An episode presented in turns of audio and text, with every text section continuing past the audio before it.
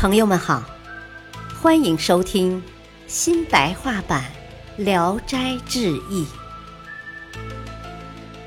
播讲汉乐，卷一，蛇癖。我的老乡王普令的仆人吕凤宁，生来喜好吃蛇。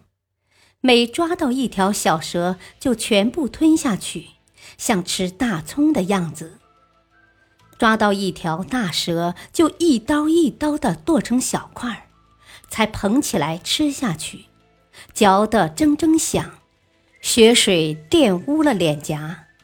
他的嗅觉也很灵，曾经隔着大墙闻到蛇香，急忙跑到墙外。真就抓住一条一尺多长的蛇。有时候没有带刀子，他就先吃蛇头，尾巴还在口外弯弯曲曲的扭动着。